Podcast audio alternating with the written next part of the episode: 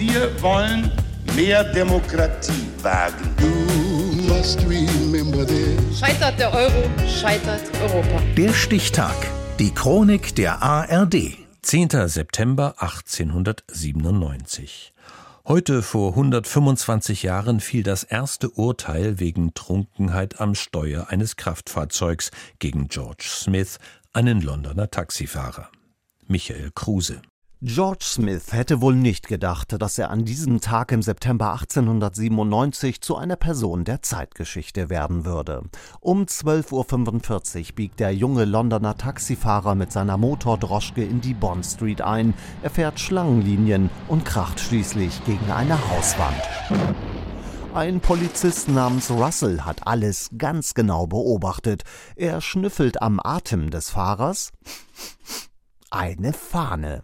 Noch am selben Tag landet Mr. Smith vor Gericht und gibt ohne Umschweife zu, zwei, drei Bierchen getrunken zu haben. Zu viel, meint der Richter und verhängt eine Geldbuße von 20 Schilling. Nehmen wir noch ein? Sicher.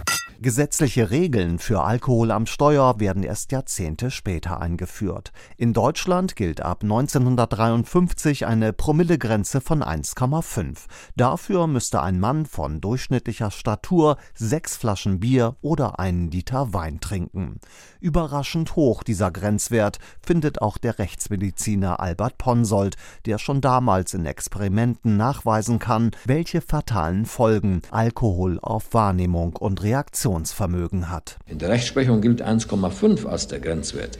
Aber wenn wir jetzt diese experimentellen Untersuchungen in die Waagschale werfen, müssen wir sagen, dass der Grenzwert von 1,5 nicht mehr zu verantworten ist, dass er viel zu hoch ist. Mit dem Wirtschaftsaufschwung in der Bundesrepublik steigt auch die Feierlaune der Deutschen. Trinken gilt in allen Kreisen als schick das Fahren unter Alkohol war damals eigentlich mehr noch so eine sportliche Angelegenheit. Es war noch nicht so verpönt in der Gesellschaft. Sagt Rainer Wendt, Chef der deutschen Polizeigewerkschaft. Bestraft werden Alkoholsünder mit mehr als 1,5 Promille im Blut, aber nur, wenn sie einen Unfall verursachen. Guten Abend, Verkehrskontrolle. Guten Abend. Haben Sie was getrunken? Nicht einen Tropfen. Die Unfallzahlen in Deutschland steigen und steigen. Besonders der Justizminister und spätere Bundespräsident Gustav Heinemann setzt sich vehement dafür ein, dass der Grenzwert endlich gesenkt wird. Wer Alkohol trinkt und Auto fährt, ist ein gefährlicher Mensch. Und die Gefährlichkeit muss mindestens bei 0,8 geahndet werden. 1970 erreicht die Zahl der Verkehrstoten mit über 20.000 einen traurigen Höhepunkt. Bei jedem vierten Unfall hat jemand zu tief ins Glas geschaut.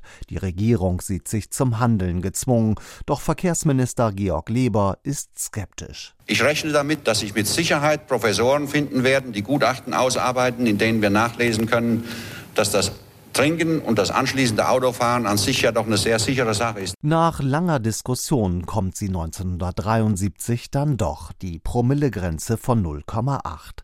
Gurt- und Helmpflicht sowie Aufklärungskampagnen sorgen dafür, dass die Unfallzahlen seitdem kontinuierlich zurückgehen und Alkohol am Steuer nicht länger als Kavaliersdelikt angesehen wird.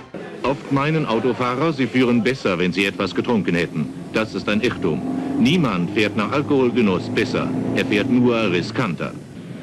1988 wird die Promillegrenze auf 0,5 herabgesetzt.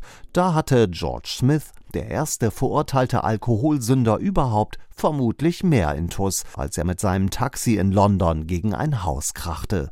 Das war am 10. September 1897, heute vor 125 Jahren. Der Stichtag. Die Chronik von ARD und Deutschlandfunk Kultur. Produziert von Radio Bremen.